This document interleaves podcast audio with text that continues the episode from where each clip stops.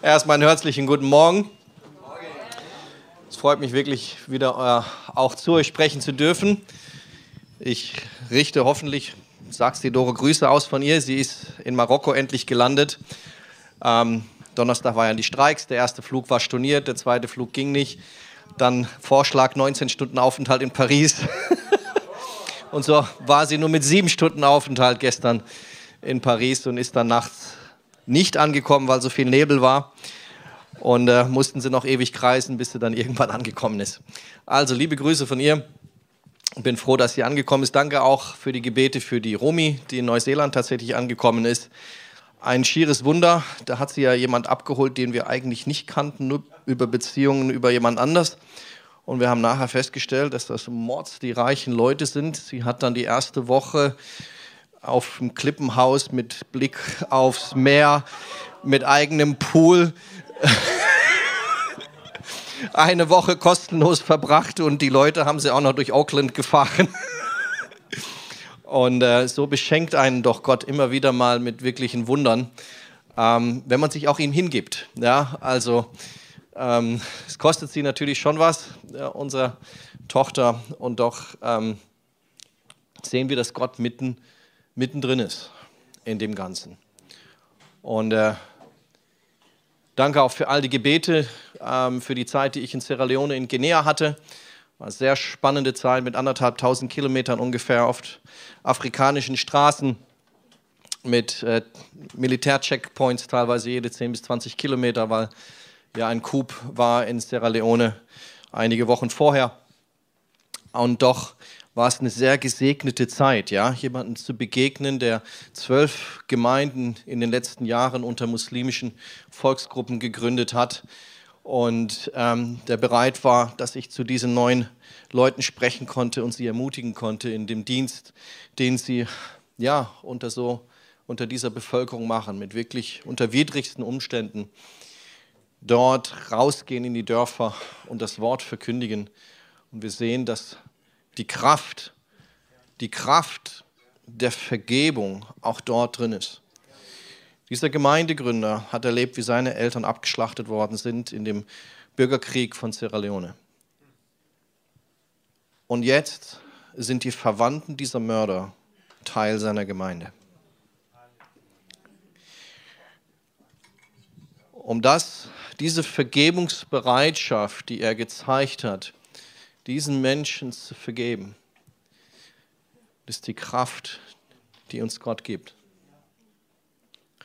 Deswegen auch das Thema heute Morgen, die Kraft der Vergebung. Und ich bin immer wieder darauf hingewiesen worden, draufgestupst worden. Das letzte Mal war in, unserem, in unserer kleinen Gruppe am Donnerstag, als wir über Matthäus 18, 21 bis 35 gelesen haben und versucht haben, diesen auszulegen. Und äh, für mich sind da einige Punkte drin, die für mich nicht logisch sind, aber die auch knallhart sind. Und äh, ich möchte es euch einfach mal vorlesen und mal mit reinnehmen. Ich habe echt, ich hoffe, ich komme durch die Predigt durch heute. ähm, ich hoffe, ihr habt Zeit mitgebracht. ich möchte euch mit reinnehmen in diese, in diese interessante Geschichte, die, die eine Antwort ist auf die Frage von Petrus. Denn Petrus kam hinzu und sprach zu ihm, Herr, wie oft muss ich denn meinem Bruder, der an mich sich versündigt hat, vergeben? Ist genug, dass ich ihm siebenmal dafür vergebe?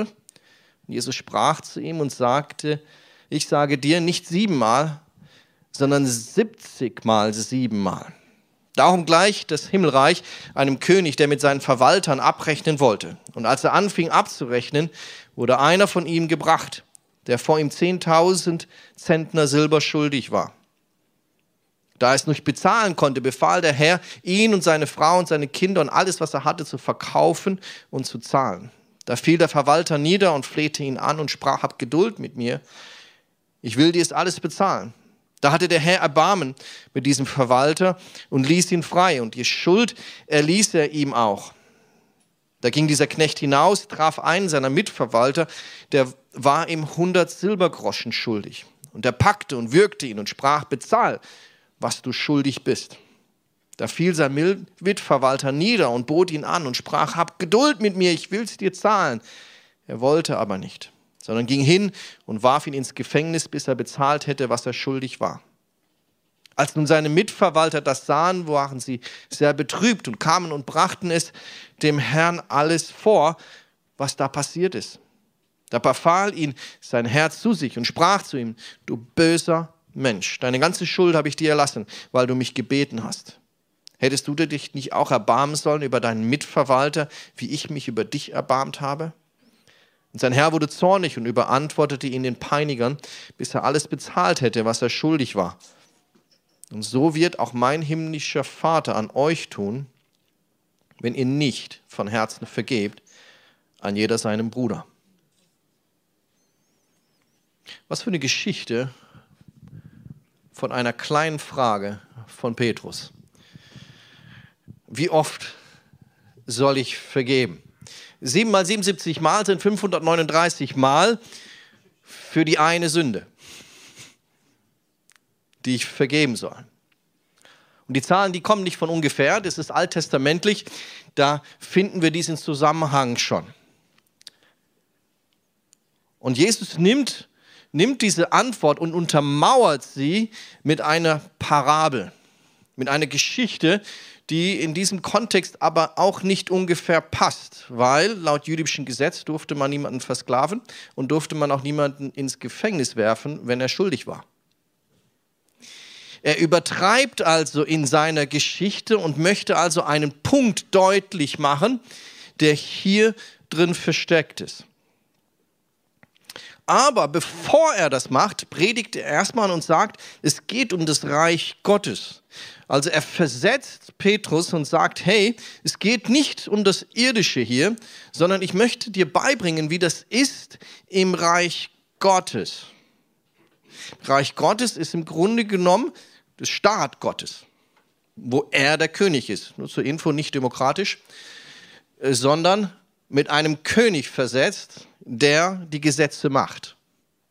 Und er ist nicht demokratisch gewählt durch uns, sondern er ist der König.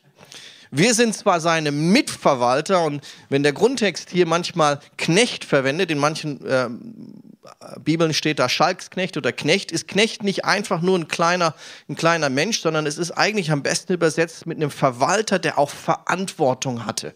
Das waren also nicht nur Knechte niedriger Status, sondern das waren Leute in Positionen in seinem Staat des Königs. Und so können wir das übertragen, weil wir selber sind durch die, durch was? Durch die Geburt in diesen Staat hinein, das sagt der Nikodemus, wenn du Teil des Reiches Gottes sein willst, musst du dort hineingeboren werden. Das heißt, du kriegst eine, eine Citizenship, eine, eine Staatsangehörigkeit durch das Annehmen von Jesus und die Wiedergeburt und du bist Teil dieses Staates jetzt. Und wenn du Teil dieses Staates bist, bist du nicht einfach nur irgendwo ein Sklave oder ein Knecht, sondern du wirst hineinversetzt in eine Verantwortungsposition. Und deswegen nimmt Jesus uns rein und sagt, hey, so wie das ist, wie das unter uns ist, du bist Teil dieses Staates. Und deutet also die Geschichte ganz genau auf uns.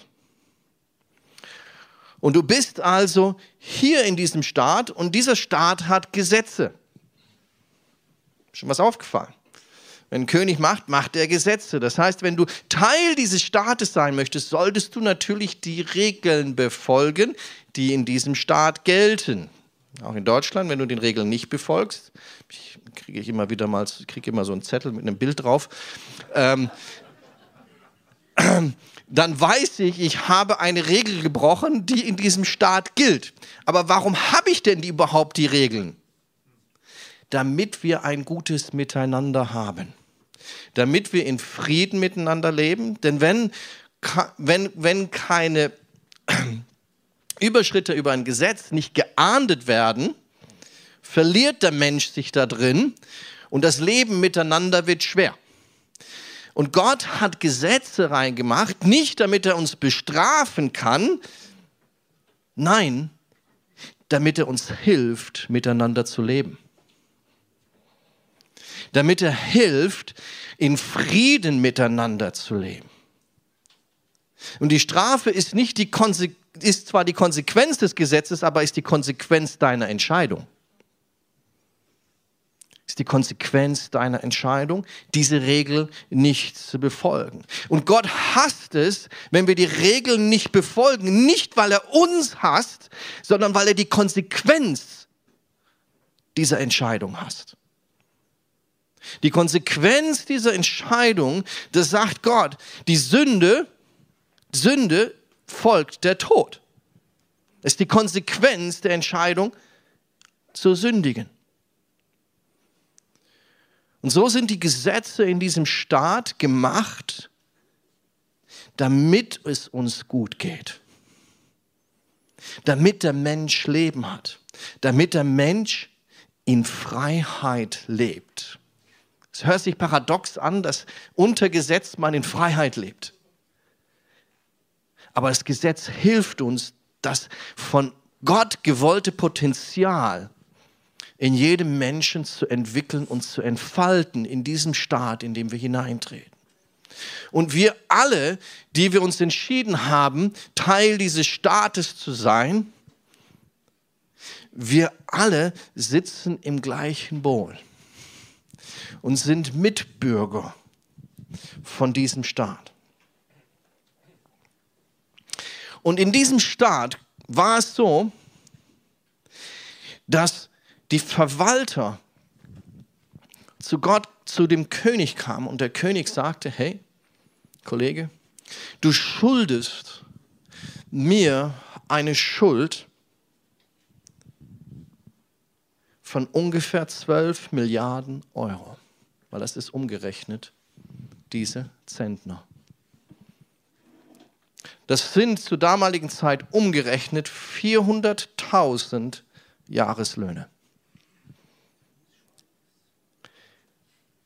Also eine Schuld, die man eigentlich gar nicht selbst machen kann, sondern die übertragenen sind. Die Schuld ist, die jeder Mensch mitträgt durch die Sünde, die wir in unserem Leben haben.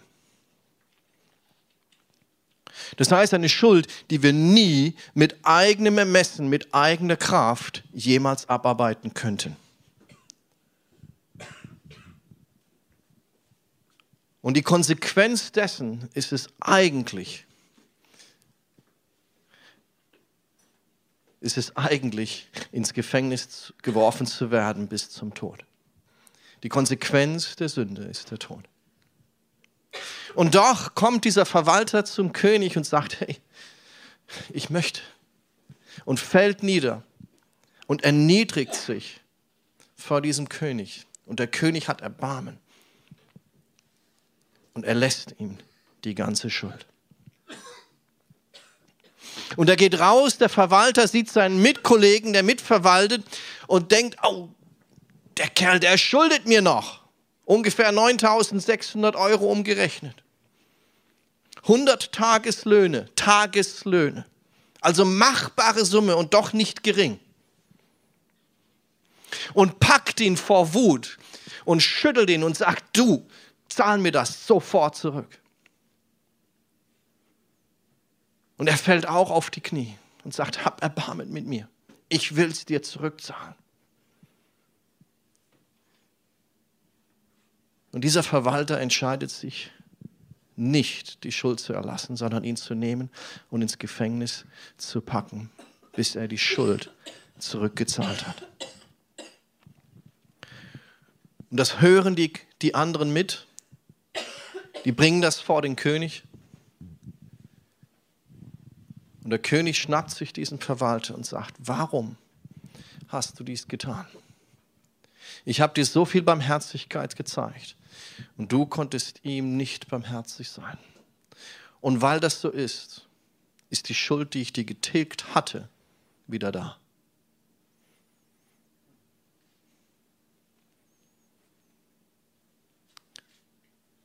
Und da setzt es bei mir aus. Sind wir nicht durch das Kreuz freigesprochen worden von aller Sünde und von Schuld? Und doch gibt es wohl ein eine Sache, wo Gott sagt, das kann man wieder revidieren.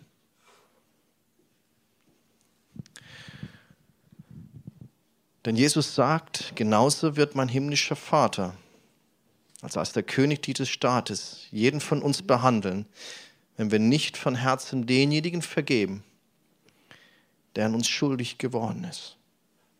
Denn er hat dann diesen Verwalter genommen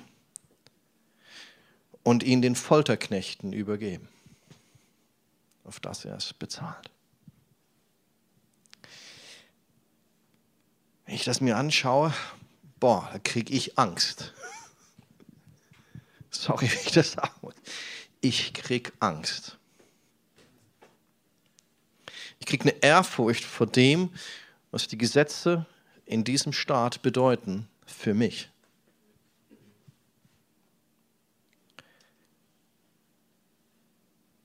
Kann ich dem gerecht werden? Schaffe ich es?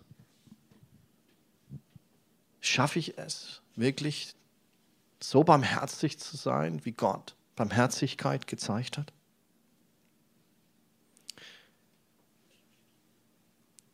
Und wisst ihr, ich habe es fest, selber festgestellt, mir fällt das eigentlich gar nicht so schwierig, wenn es ein Umfeld ist, auf meiner Arbeit, wenn es im Geschäftlichen ist, wenn es Leute sind, die ich nicht gut kenne, die können mir teilweise Sachen an den Kopf werfen und ich vergebe denen. Ist gar nicht so schwer. Aber weißt du, wo ich festgestellt habe, wo es am schwersten ist? ist in der Gemeinde. Ich habe noch nie, ich sage, wenn ich das sagen muss, ich habe noch nie erlebt, Menschen, die so empfindlich sind wie in der eigenen Gemeinde. Jetzt bin ich nur auf TL bezogen, auf anderen Gemeinden bin ich unterwegs. Also wenn ich die Empfindlichkeit im Geschäft zeigen würde, da hätte ich echt Schwierigkeiten mit dem Chef. Aber irgendwie ist es, wenn wir unter uns Geschwistern sind, irgendwie so eine Hochsensibilität gegenüber irgendwelchen Samen. Wenn das, was in der Gemeinde, was in der, in der Arbeit teilweise an Sachen mir an den Kopf geschmissen werden und ich teilweise vielleicht auch mal zurückschmeiße, wenn ich das in der Gemeinde machen würde, oh, da hätte ich aber schon einige Austritte. Warum ist das so? Ich spreche über mich selber, ja. Ich bin mir selber schuldig daran. Ich glaube, es geht daran, dass wir einen höheren Anspruch an Leute stellen, die bei uns Mitchristen, Mitleute sind in diesem Staat, in dieser Gemeinde. Wisst ihr, selbst David hat das schon erlebt, denn er sagt im Psalm 55, 13, 50, wäre es mein Feind, der mich verhöhnt, verhöhnt, dann könnte ich das noch ertragen. Würde mein erbitternder Gegner sich über mich erheben, so wüchte ich ihm aus dem Weg zu gehen. Aber du bist es, mein Vertrauter, mein bester und engster Freund. Wie schön war es damals, als uns noch tiefe Freundschaft verband. Einmütig gingen wir in Gottes Haus gemeinsam mit den anderen Pilgern. Zu seine Mitgeschwister, seine Mitfreunde. Und genau hier glaube ich, dass Gott und dass Jesus uns was mitteilen will, weil es ein Beispiel ist für uns Brüdern, für uns Geschwistern, für uns Schwestern. Weil ich glaube, dass wir teilweise unter uns unbarmherziger sind als mit Leuten außerhalb. Und das ist das, was mir selber wehtut, was mir an meinem eigenen Leben wehtut.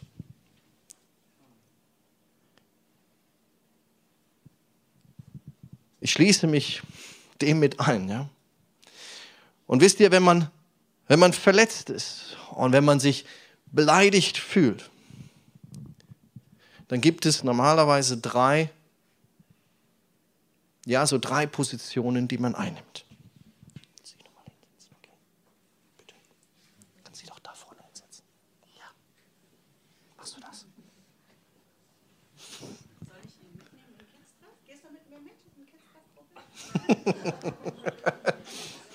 Okay, wenn es euch nicht stört, bleibt einfach bei mir.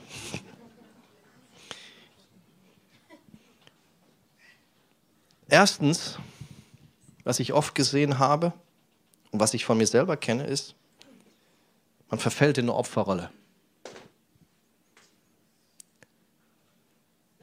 Das Interessante ist, wenn man mal in einer Opferrolle ist, bekommt man Aufmerksamkeit. Ja, und es tut gut, wenn andere Menschen einen bemitleiden. Und man bekommt Aufmerksamkeit durch diese Opferrolle. Du Armer, dir wurde aber wirklich übel mitgespielt. Und weil es so gut tut, aufmerksam zu bekommen, versuche ich ständig die Erinnerung der Verletzung wachzuhalten.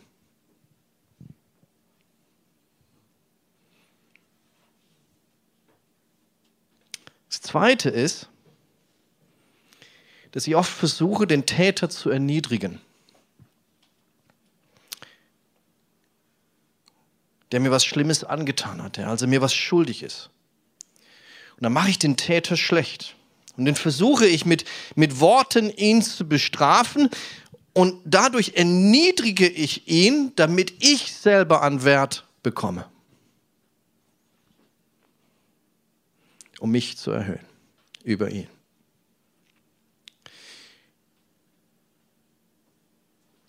Und das kann beides sein oft. Es muss nicht nur eine Rolle sein, du kannst in beide Rollen schlüpfen. Und das dritte ist, Ich versuche mich vor erneuter Verletzung zu schützen und fange an, Mauern aufzubauen. Und es ist so, der soll das mal deutlich zu spüren bekommen, dass ich ihm nicht vergebe.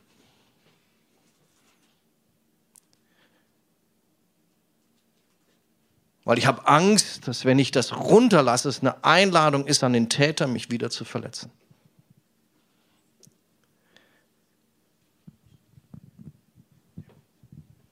Und ich habe Angst, dass wenn ich ihn freigebe, ja, dann ungeschoren davonkommt.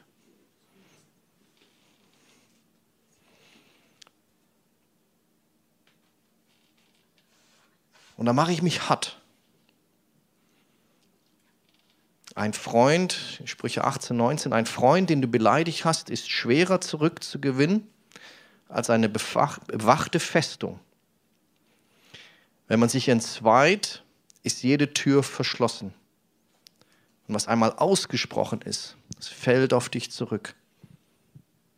Sei es gut oder schlecht.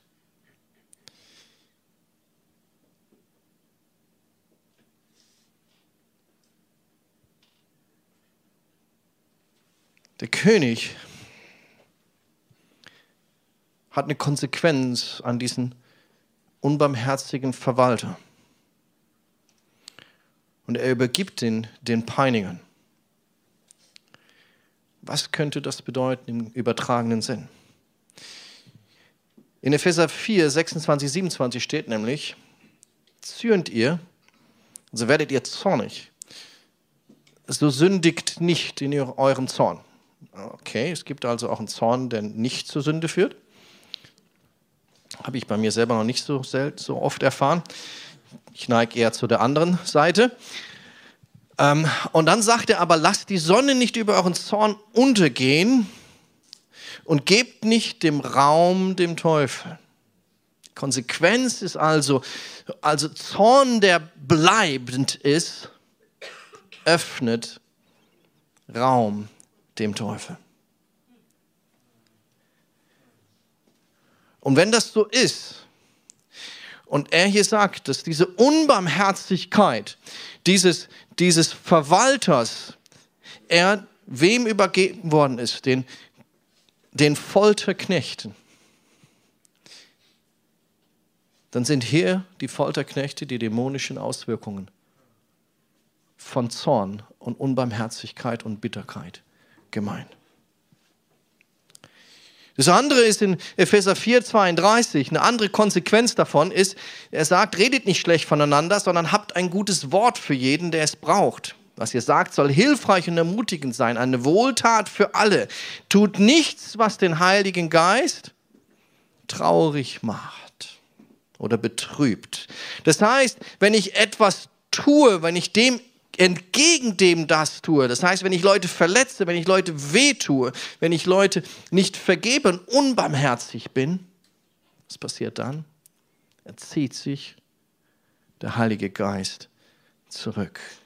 Das heißt, das Ganze hat also nicht nur die Dimension des Miteinanders, sondern hat eine geistliche Komponente mit drin. Die Konsequenz dieser Unvergebenheit ist, dass ich also ja in meinem persönlichen Gefängnis nicht loslasse und mich an diese Person binde, der ich nicht vergebe. Was hat das für Konsequenzen fürs gesamte Leben? Ich habe das mal aufgeschrieben. Erstmal, es hat eine emotionale Belastung für dich, als ganz normale menschliche Konsequenz. Unvergebenheit kann zu intensiven negativen Emotionen wie Wut, Hass und Groll und Bitterkeit führen und das lähmt einen Menschen in seiner Freiheit. Dann natürlich auch psychologischer Stress, das heißt, wenn ich, wenn ich an Verletzungen und Groll festhalte und langfristig festhalte, führt das zu psychologischen Auswirkungen in deinem Leben. Dies kann sich so weit ausführen, dass du Angstzustände bekommst, dass du Depressionen bekommst und psychische Belastungen bekommst. Kein Umkehrschluss, dass es jedes Mal so sein ist. Ja, bitte. Dann natürlich, wenn dieser Stress, und das wissen wir, Stresshormone und so weiter, führen natürlich dann auch zu physischen Gesundheitsdegeneration.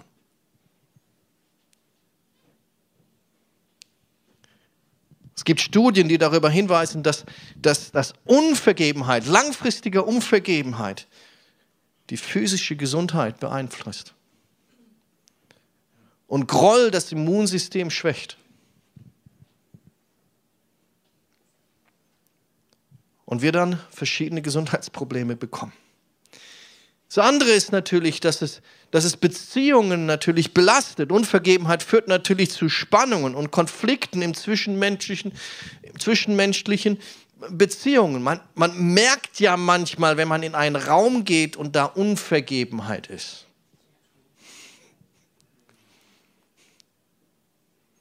Nicht jeder spürt das. Es ist auch okay so.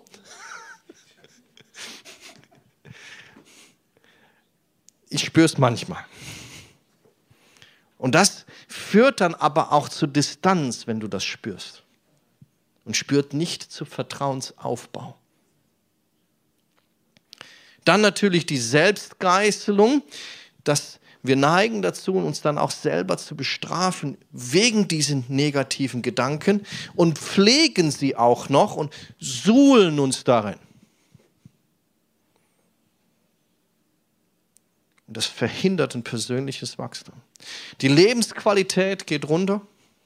Es beeinträchtigt die Fähigkeit zur Freude, zur Entfaltung von Potenzial, von Frieden, von innerlichen Frieden. Und dann fängt oft, wenn du so weit bist, dann fängt ein Zyklus von Rache und Gegenreaktion an. Das heißt, du denkst dir alle möglichen Racheszenarien aus und das ist ein destruktives Leben. Und der Wunsch nach Vergeltung feuert weitere Konflikte an. Der Wunsch nach Vergeltung feuert dann weitere Konflikte an. Und dann wirst du spüren, dass der Geist Gottes sich zurückzieht. Und wenn Geist Gottes sich zurückzieht und du das lebst, dann zieht es als Konsequenz dämonische Aktivitäten nach die natürlich jetzt versuchen, das weiter anzufeuern. Was ist das Ziel des Teufels? Zu zerstören, zu schlachten und zu morden. Er ist ein Dieb und ein Lügner von Anfang an. Das heißt, das zieht mit sich und das ist, das, du, du schaffst eine Umgebung, wo die sich wohlfühlen.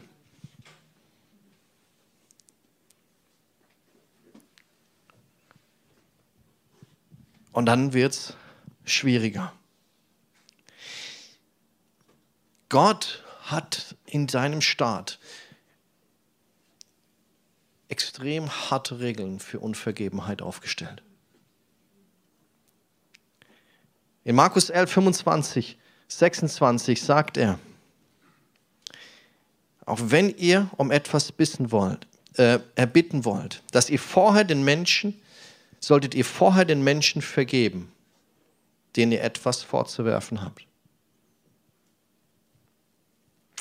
Dann wird euch auch der Vater im Himmel eure Schuld vergeben. Also bevor wir überhaupt anfangen, von Gott etwas haben zu wollen für unser Leben, ist der erste Schritt, erst dem anderen zu vergeben. In anderen Auslegungen steht es, wenn ihr aber nicht vergebt, so wird auch euer Vater im Himmel eure Verfehlungen nicht vergeben.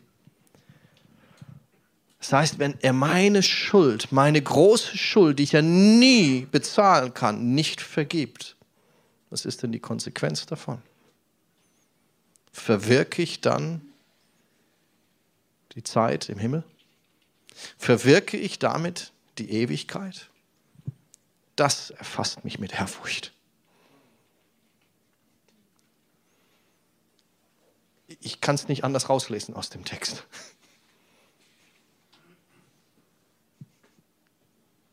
Ich kein Erbarmen habe. Könnte es sein, dass ich damit die Ewigkeit verwirke? Wenn ihr aber nicht vergebt, so wird euer Vater im Himmel euer Verfehlungen nicht vergeben.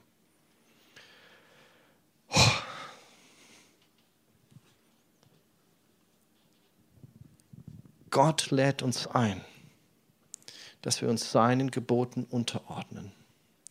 Nicht, um uns zu zerstören, sondern uns in die Freiheit hineinzubringen. Nicht damit der Feind uns beraubt und stiehlt und ermordet und schlachtet und tötet und, und wegnimmt. Nein, sondern dass wir hineinkommen in das, was er für uns hat. Seid aber gegeneinander freundlich und barmherzig und vergebt einander, gleich wie auch Gott euch vergeben hat.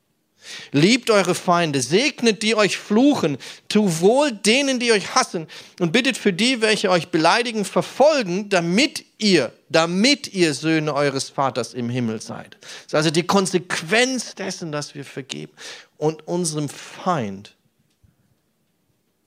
bitten und segnen. Segnen heißt, ich spreche Gutes über denjenigen aus, der Schlechtes über mich ausspricht. Matthäus 6, 12. Und vergib uns unsere Schuld, wie auch wir vergeben unseren Schuldigern. Gott weiß, dass Vergebung eine Kraft ist. Und jemandem zu vergeben bedeutet bewusst und aktiv, bewusst und aktiv eine Entscheidung zu treffen. Negative Gefühle wie Groll, Wut, Hass, Ressentiments, zu verzichten. Und, und trotz, des, trotz des erlittenen Unrechts und das, was er mir schuldig ist, zu entscheiden, ich gebe es ihm zurück. Ich halte nicht an der Schuld fest, die er mir schuldet.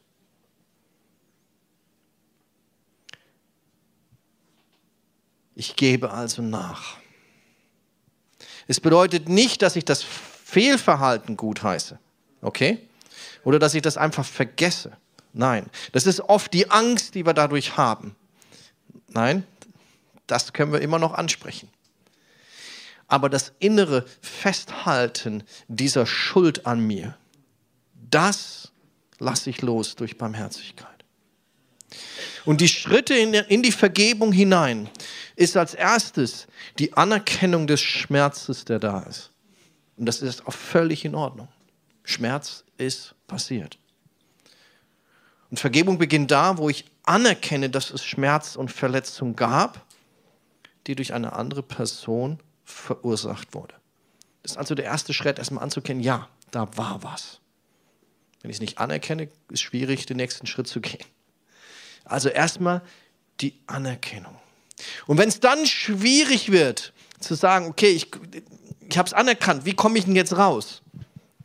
Da hat Gott eigentlich schon gesagt, liebt euren Feind, wie? Indem ihr ihn segnet. Das heißt, ich, ich fange an, Gutes über diesen Menschen auszusprechen, in die unsichtbare Welt hinein. Und ich empfehle euch, das laut zu machen. Warum laut? Damit es auch Dämonen hören. ja, weil ich glaube, die können nicht deine Gedanken lesen, sie können zwar deine Gedanken beeinflussen, aber nicht lesen. Du darfst zum Joel gehen. Du darfst zum Joel gehen. Willst du zum Joel gehen? Das zweite ist, für denjenigen zu beten, der uns verletzt hat. Verletzt hat. Das kommt also mit dem Segnen zusammen. Ich bete also für den. Und das fängt an, unser Herz zu verändern. Weil dann kann ich den nächsten Schritt reinkommen. Und zwar das Loslassen von Groll. Ja, es, ist, es, es erfordert ein aktives Entscheidung von dir loszulassen, diese Wut, diese negativen Gefühle, darauf zu verzichten. Ist anstrengend, Leute. Aber wir haben das Glück, dass wir den Geist Gottes bei uns haben. Denn wenn wir diese Schritte tun, das zieht den Geist Gottes an. Ja? Das dritte ist, ist Verzicht auf Rache. Vergebung schlicht den Verzicht, diesen Wunsch nach Rache und Vergeltung ein. Anstatt, anstatt dass, ich, dass ich diese Vergeltung haben möchte, entscheide ich mich nicht, diesen Weg weiter zu verfolgen. Das nächste ist, dass ich den Menschen freigebe. Ich lasse ihn los und halte ihn nicht mehr fest. Das heißt, er hat nicht mehr Einfluss auf mein Leben. Wisst ihr, dieser Einfluss kommt nur deswegen zustande, weil ich ihn nicht loslasse. Meistens weiß er nichts davon. Viele Menschen verletzen uns, ohne zu wissen, dass sie uns verletzen. Und dann fangen wir an, ihnen eine Absicht zu unterstellen, eine Absicht zu unterstellen, also eine Motivation, ein Motiv zu unterstellen. Sorry, muss ich sagen, du kannst nicht in das Herz des anderen blicken.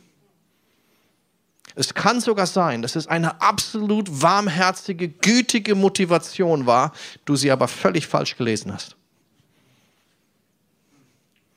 Das heißt, er hat eigentlich in sich gar keine Schuld, weil er es aus reinen Motiven gemacht hat. Aber du hast dich verletzt gefühlt. Und ich gebe euch das mit. Unterstellt niemanden eine Motivation, die er nicht selber ausgesprochen hat. Okay? Unterstellt niemanden eine Motivation, die er nicht selber mal ausgesprochen hat. Du kannst nicht in das Herz des anderen blicken.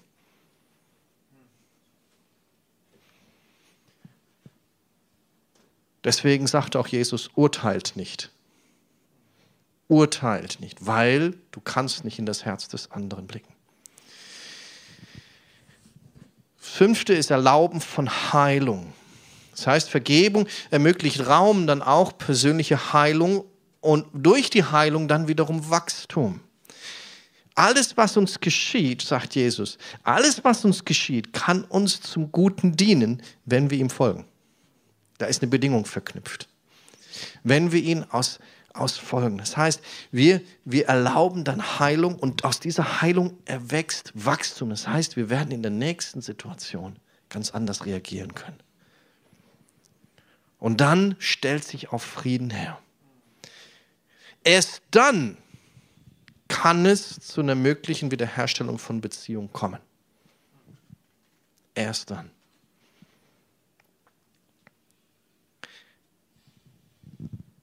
Es ermöglicht dann den Aufbau wieder von Vertrauen und dann eine Möglichkeit der Wiederherstellung der Beziehung.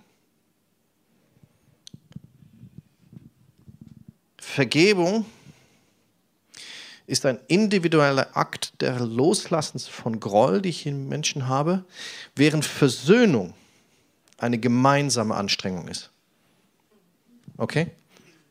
Also Vergebung ist deine Entscheidung, Versöhnung ist die gemeinsame Entscheidung. das wiederherzustellen. Und da kann ich den anderen nicht zwingen. Okay?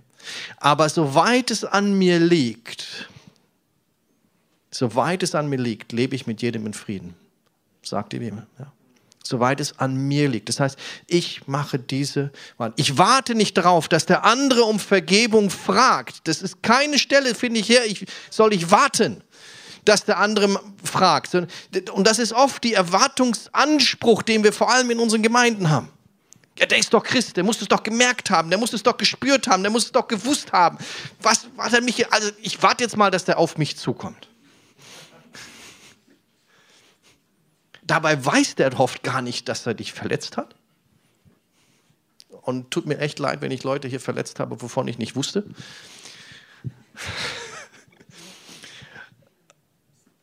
Sondern Gott sagt dir und mir, wir müssen den ersten Schritt machen.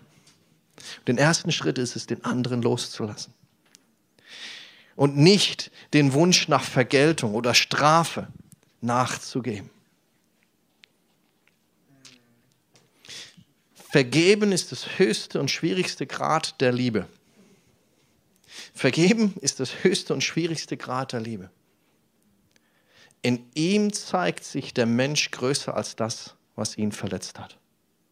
In ihm zeigt sich der Mensch größer als das, was ihn verletzt hat. Das heißt, ich stelle die Verletzung unter mich drunter. Und Vergebung ist der Akt, einen Gefangenen zu befreien, um dann festzustellen, dass der Gefangene du selber warst.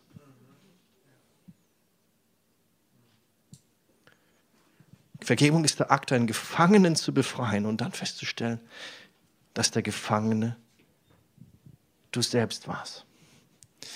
Ich finde so einen Spruch von Paulus cool, der sagte, übe dich darin, darin übe ich mich. Er spricht also von sich selber. Ich übe mich darin, alle Zeit ein unverletztes Gewissen zu haben. Das heißt nicht so schnell verletzt zu sein. Vor Gott und den Menschen. Und da ermutige ich uns, uns zu üben darin. Vergebung hat Kraft. Und geistlich hat es natürlich auch die Kraft der Wiederherstellung. Aber erstmal der Wiederherstellung von dir, der du verletzt ist. Und dann als zweiten Schritt die Verherstellung der, Wieder der Versöhnung. Und da ich oft Oft verwechseln wir die beiden Sachen. Wir fordern erst die Versöhnung an, bevor wir den Schritt der eigenen Vergebung machen.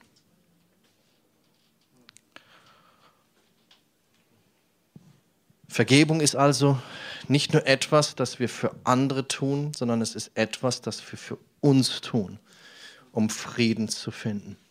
Und die Kraft der, der Vergebung ist es, Wiederherstellung von dir selber. Wiederherstellung aus Gefangenschaft, Wiederherstellung aus der Gebundenheit zu demjenigen, der dich verletzt hat, der an dir schuldig geworden ist, der an dir etwas getan hat. Das zweite ist eigene Vergebung erfahren, weil Gott sagt, wenn du anderen vergibst, vergebe ich dir. Das dritte ist es, Heilung zu erfahren. Heilung zu erfahren. Und dann Selbstbarmherzigkeit zu empfangen. Ich darf also Barmherzigkeit Gottes empfangen. Und das dritte ist die Kraft. Was ist es? Die Kraft ist es, ich schließe den Raum für den Teufel. Ich schließe den Raum für den Teufel und gebe Raum wieder für den Geist Gottes.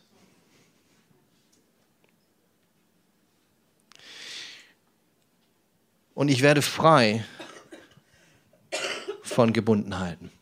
Ich werde frei von Gebundenheiten. Und ich fange an, Frieden in mir zu erfahren. Fange an, Frieden in mir zu erfahren. Vergebung, dem anderen zu vergeben, ist, das, ist der Schlüssel der das Gefängnis der Vergangenheit öffnet, also das, was war, um uns die Freiheit gibt, in die Zukunft zu gehen. Vergebung ist der Schlüssel, der das Gefängnis der Vergangenheit öffnet und uns die Freiheit gibt, in die Zukunft zu gehen. Das heißt, ich lasse das, was mich gefangen hält aus der Vergangenheit. Den Schlüssel habe ich selber in der Hand. Den Schlüssel habe ich selber in der Hand. Und öffne damit mir selber die Zukunft. Und öffne mir damit selber die Zukunft. Durch dieses Gleichnis möchte Jesus uns das geistliche Geheimnis mitgeben, dass Unvergebenheit einen harten Preis hat. Dass die Gesetze in der geistlichen Staat Gottes nicht um dir, dich zu zerstören, aber die Gesetze sind gemacht, damit wir miteinander leben können. Und wenn wir dem nicht folgen, leben wir mit den Konsequenzen unserer Entscheidung nicht zu vergeben. Und die sind hart. Das heißt, ich habe Ehrfurcht davor. Ich habe Ehrfurcht davor, Unvergebenheit in meinem Herzen zu lassen. Weil Gott uns davor warnt, wenn wir das tun, führt das zu einer Degeneration unseres eigenen Lebens und nicht des anderen. Unseres Lebens. Und das möchte Gott nicht, weil er ein liebender Vater ist und ein Vater ist, der uns in die Freiheit hineinbringen möchte. Er möchte uns in die Freiheit sehen. Er möchte sehen, dass wir Verwalter sind, gute Verwalter sind in seinem Reich, dass wir Leute sind mit Verantwortung, dass wir Leute sind mit Autorität. Denn Unvergebenheit unterschneidet unsere Autorität in diesem Reich. Es beschneidet das, was er eigentlich für uns hat. Und er ermutigt uns, barmherzig zu sein, Barmherzigkeit auszuüben. Das heißt nicht darauf zu bestehen, die Schuld einzufordern, sondern die Schuld loszulassen. Lasst uns alle ein Herz haben des schnellen Vergebens. Eine Resilienz auch in unseren eigenen, zwischen uns Brüdern und Schwestern, nicht jedes Wort mit der Goldwaage aufzuwiegen.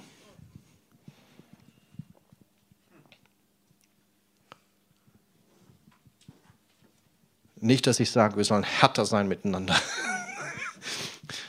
sondern dass, wenn mal was läuft, nicht gleich zu unterstellen, eine schlechte Motivation zu unterstellen, sondern gleich zu vergeben. Gleich zu vergeben. Wenn du gleich vergibst, hältst du dich fest und damit wird die Erinnerung nicht fest an dir in deinem Leben. Wenn du gleich vergibst, gleich vergibst. Jesu Worte am Kreuz waren, vergib ihnen, denn sie wissen nicht, was sie tun. Und so oft ist es mit uns auch. Oft wissen wir nicht, was wir dem anderen angetan haben. Oft wissen wir nicht, was wir dem anderen angetan haben. Und deswegen schnell vergeben. Schnell vergeben.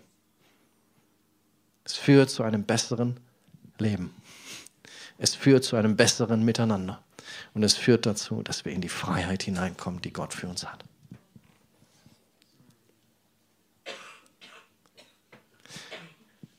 Ich möchte heute Morgen die Zeit nutzen, dass wir das Ganze auch praktisch machen. In der Bibel sagt nämlich auch, wenn wir einander die Sünden bekennen, Unvergebenheit die Sünde, laut dem Gesetz Gottes in dem Staat, wo wir leben. Unvergebenheit ist Sünde. Und die Bibel sagt, wenn wir einander die Sünden bekennen, dann heilt er uns. Dann stellt er uns also wieder her.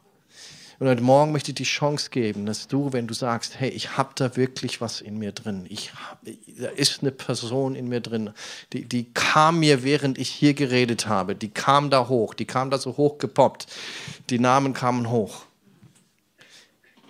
Dann vergib der Person und nicht nur in deinen Gedanken, bitte. Okay. Sondern schnapp dir ein, zwei Leute, schnapp dir das Ministry-Team, das nachher da sein wird. Schnapp dir die die behalten das auch für sich, ja, gegen wen du Groll hattest. Ähm, keine Sorge, dafür sind die geschult. Oder Melli? Gut. Auf jeden Fall. Und dann sprecht das aus. Denn da ist Kraft dahinter, wenn wir das gemeinsam tun. Und was bedeutet das aus? Wir demütigen uns vor Gott. Und dem Demütigen schenkt Gott Gnade. Dem Demütigen schenkt Gott Gnade.